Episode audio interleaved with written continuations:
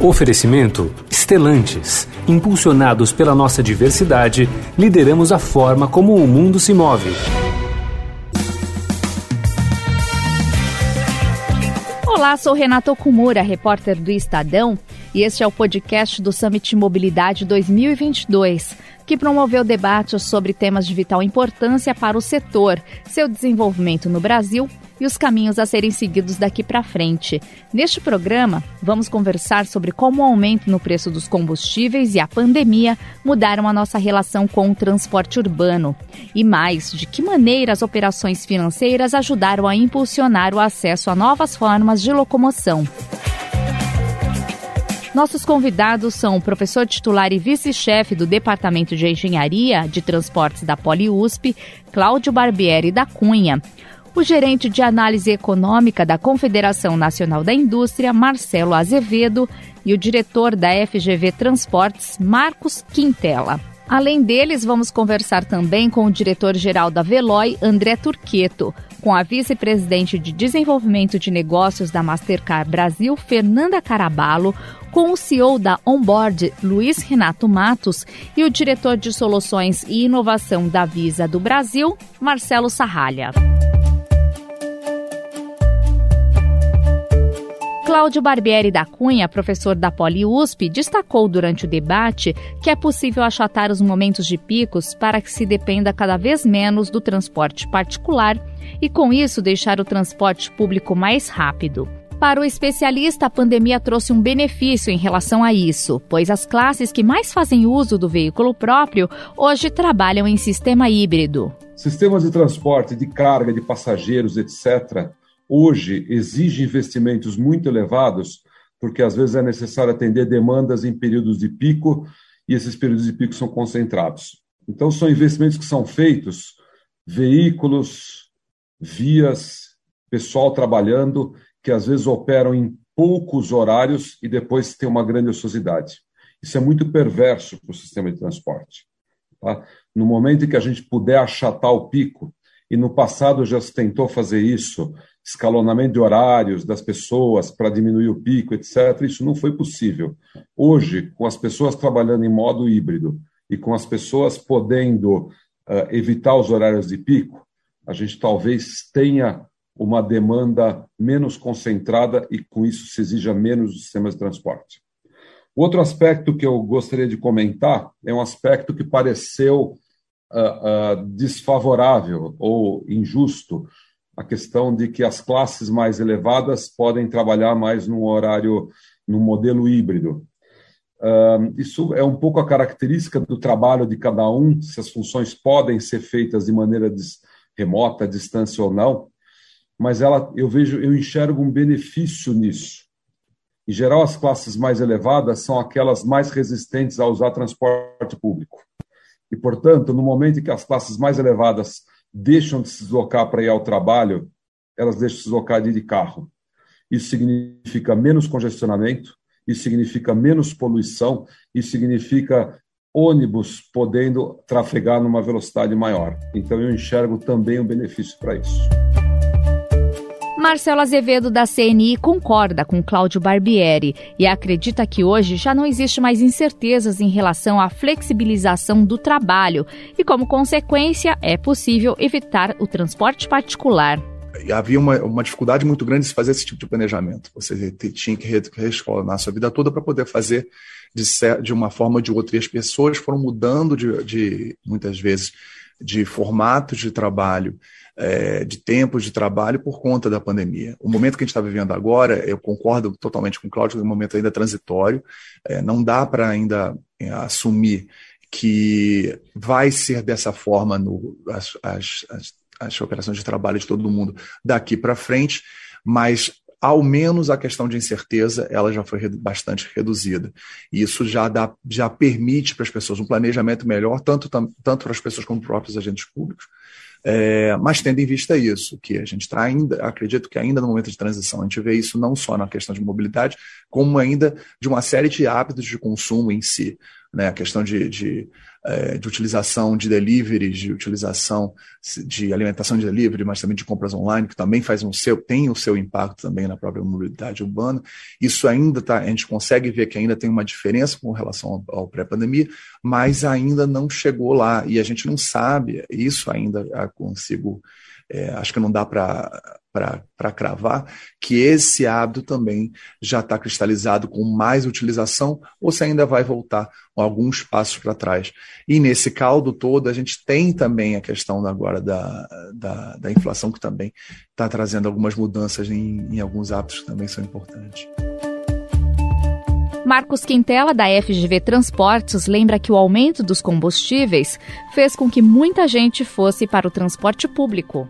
Segundo o especialista, esse aumento de público mostrou para muitos o quanto nossos modais são ineficientes, o que pode gerar um efeito reverso daquele esperado. As coisas é, começam a acontecer. O aumento da gasolina, ao mesmo tempo, deveria inibir o transporte individual, mas é, quando a população se depara com a ineficiência é, do transporte público, ela continua é, utilizando o transporte individual. O transporte individual teve, no primeiro momento da pandemia, um aumento muito significativo, porque ele atuou é, principalmente como uma blindagem. Né? As pessoas estavam, estavam se blindando da, da pandemia, aquela, aquela fase de 2020, né?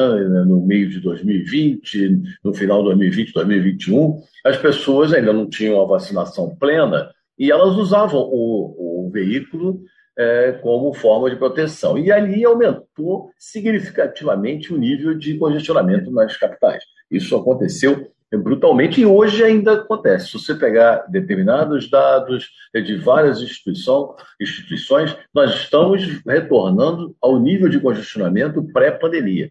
Eu vivo muito é, esse, essa situação. Rio de Janeiro, vivo é, Belo Horizonte, São Paulo, eu vejo isso e tenho notícias de outras capitais menores que estão vivendo congestionamentos incríveis, como, por exemplo, Maceió, que se você for uma Maceió, você não acredita o nível de congestionamento que existe lá. Quer dizer, então, é, a situação, ela é, vai também, um debate que a gente pode colocar na mesa, é o transporte público, a oferta de transporte público, a deficiência do transporte público. Né? Então, para que você possa inibir o transporte individual. É, esse, as, as, pessoas hoje também estão ficando mais em casa, que é uma coisa que pode mudar a qualquer momento, que já está mudando nessa transição. Muita gente está voltando ao trabalho, é, vai se deparar com o problema do transporte público e, ao mesmo tempo, vai querer voltar para o transporte individual. Então, dá para a gente colocar aqui isso é, de várias maneiras. Aí dá, é bastante interessante essa discussão. Uma das formas de incentivar o uso de transportes coletivos é facilitar a forma de pagamento dos passageiros. Ana Belino, do Banco de Gil, diz que uma grande ferramenta para facilitar a compra de um serviço é a aceitação de cartão de crédito. Ele facilita o pagamento na hora que você vai solicitar um táxi, a utilização desse produto dentro de uma carteira com outros aplicativos de mobilidade, aí, né, aqui como um todo de aplicativos de mobilidade, bem como em diversas cidades do Brasil, a gente já está observando algo que acontece no mundo, a, o pagamento de ônibus e de condução pública sendo feito através deste meio. Então, aqui o, o, o Digio ele entra como um, dado que o produto ele é sem anuidade, sem tarifas, ele entra como um habilitador para que você, de forma segura, consiga né, trans, trans, transitar a, pelo nosso país. Então, acho que esse é o primeiro ponto. E o segundo ponto importante também de mencionar é que o Digio, além de ele ser um banco para clientes finais com o Digio, a gente tem uma plataforma em parceria com a Uber. Essa plataforma, ela na verdade é chamada a mercado de Uber Conta, aonde o banco Digio entra com a solução de aplicação e de todas as soluções financeiras com o objetivo de entregar esse valor para o motorista da Uber. Já André Turqueto, da Veloy, destaca que as pessoas tiveram que se adaptar a novas formas de tecnologia por causa da pandemia, principalmente na parte financeira e de novos meios de pagamento. Eu vi outro dia um relatório da Sociedade Brasileira é, de Varejo e Consumo, né, dizendo que 60% dos brasileiros é, que possuem smartphones né, já são usuários é, recorrentes aí das carteiras digitais. Quando a gente olha os dados mais recentes do, do, do Sebrae, por exemplo, é, dois terços dos consumidores é, no Brasil é, passaram a fazer pagamentos online por conta é, da pandemia. Né? As carteiras digitais estão ficando cada vez mais populares e, graças a isso, hoje é possível aí sair de casa portando é, documentos é, oficiais digitais, né, todos, né, e dá para fazer compras é, ou qualquer outro tipo de transação simplesmente carregando aí o, o, o celular ou usando um smartwatch. Isso é incrível, né? É, te dá uma liberdade sensacional. E essa conexão com, com, com a mobilidade está justamente aí. Né? Eu, eu, eu, digo aqui que o ato de pagar é, ele é um meio, não é um fim. Né? Ele tem que ser conveniente, tem que ser invisível, é, tem que ser sem cotovelos, né? É, com poucos cliques, é, social login, preenchimento automático, é, poucos campos, é, porque o, o, o que a gente deseja, na verdade, é, é o objeto do pagamento, né? é o produto, é o bem-estar. No caso da mobilidade, é, é sair de um ponto A para um ponto B sem atrito. Fernanda Caraballo, da Mastercard, lembra que o avanço na tecnologia vai possibilitar que os apps possam facilitar os pagamentos para que a pessoa não precise se preocupar com dinheiro para pegar um transporte. Quando a gente junta tudo isso, eu gostei da fala do, do André de que o futuro é multimodal e que tem que ter a, a integração de tudo isso pelo digital. Isso me leva a pensar que o que a gente vai querer ver no futuro são é, apps de mobilidade como serviço, né, que integrem esse multimodal todo, e aí o pagamento, né, o pagamento eletrônico, ele é uma fundação para isso, ele é um é, habilitador, para usar a palavra da Ana, para isso, e é, poder facilitar a vida das pessoas que querem ir do ponto A ao B e fazer uma experiência sem atrito, né? Então, um app desse tipo vai te dar as opções para você ir do ponto A ao B, conforme o seu critério de escolha, você pode escolher a mais rápida, a mais confortável, a mais barata, e ele vai lá te dar todas as combinações de modais, e aí você pode decidir se você quer incluir mobilidade ativa, quer andar um pedaço, não quer, e aí, com isso, você faz o pagamento já nesse app, você tem uma credencial de acesso para todos esses modais que você for utilizar, né? O pagamento já está feito e aquele celular ou cartão vai ser a credencial de acesso para você é, usar todos esses serviços. Então, acho que juntando um pouco de tudo que a gente falou, a tendência, né, quando tudo estiver bem consolidado, é permitir esse tipo de experiência, esse tipo de projeto de, de mobilidade como serviço. Luiz Renato Matos, da Onboard, lembra que é preciso padronizar os sistemas de cobrança de transporte público para que você possa usar o mesmo cartão ou aplicativo em qualquer lugar do Brasil. O MV é um dos protocolos que, enfim, se trabalham para isso, para padronizar as bilhetagens e permitir essa integração. É, existem outros é, no mercado hoje para se trabalhar nessa, nessa nessa padronização da, dos pagamentos entre diferentes sistemas, como o Sália falou. É, o que a gente percebe que vem também numa linha muito positiva nesse sentido é o ABT, que é o, Account Based Ticket, que é um modelo baseado em conta. É, hoje a bilhetagem eletrônica, os créditos eles são gravados fisicamente no cartão, então o, é, o, cartão de um sistema ele não é válido no outro, justamente porque tem uma arquitetura, tem criptografia, tem questões que são inerentes e exclusivas daquele sistema que dificulta a leitura em um outro sistema de um outro provedor de tecnologia, que é o caso é, mencionado nas perguntas. Isso acaba sendo muito proibitivo para a evolução do sistema e para a integração de diferentes modais, até mesmo é, de, um, de, um mesmo, de um mesmo transporte. É, às vezes, numa região metropolitana, com um município, é, essa dificuldade existe porque isso foi, com, foi desenvolvido historicamente, foi é, preservado dessa forma, até por uma reserva de mercado dos fornecedores de tecnologia. A gente vê um, um rompimento nesse, nesse quase que oligopólio do, do, do setor nesse sentido, é, uma adesão maior a novos protocolos, permitindo essas integrações, o que tem facilitado e viabilizado essas integrações. Para Marcelo Sarralha, da Visa do Brasil, para que você possa colocar toda essa tecnologia de pagamento em prática, é preciso ter um sistema robusto.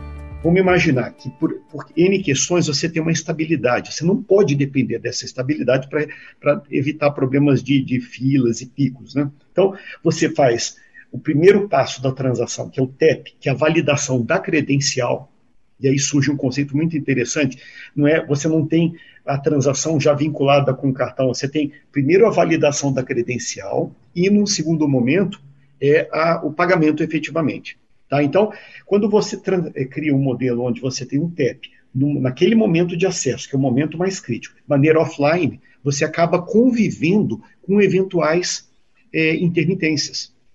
Tá? Então, isso deixa o modelo muito mais robusto. Então, nossa primeira grande implementação da Visa foi, foi no, exatamente no metrô do Rio de Janeiro, e isso hoje é um, é um caso uh, importantíssimo, justamente em função da robustez do sistema de pagamento em relação à infraestrutura. Tá? Então, o modelo hoje ele funciona, só para simplificar, você dá um tap no cartão, ele valida primeiro a credencial, monta a transação. Se ele não conseguir ir logo, logo em seguida no momento online, ele tem um período que ele é robusto o suficiente para não, não, não ter que ir, depois ele vai e faz toda a operação. E aí você tem uma série de mecanismos de, de segurança, de gestão de risco, que favorece e faz com que isso funcione muito bem.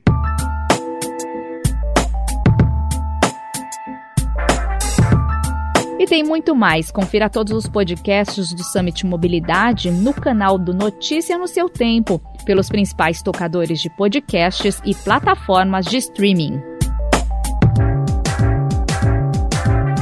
Um oferecimento CCR. Gente boa, mundo bom. Vá sempre em segurança. CCR. Viva o seu caminho.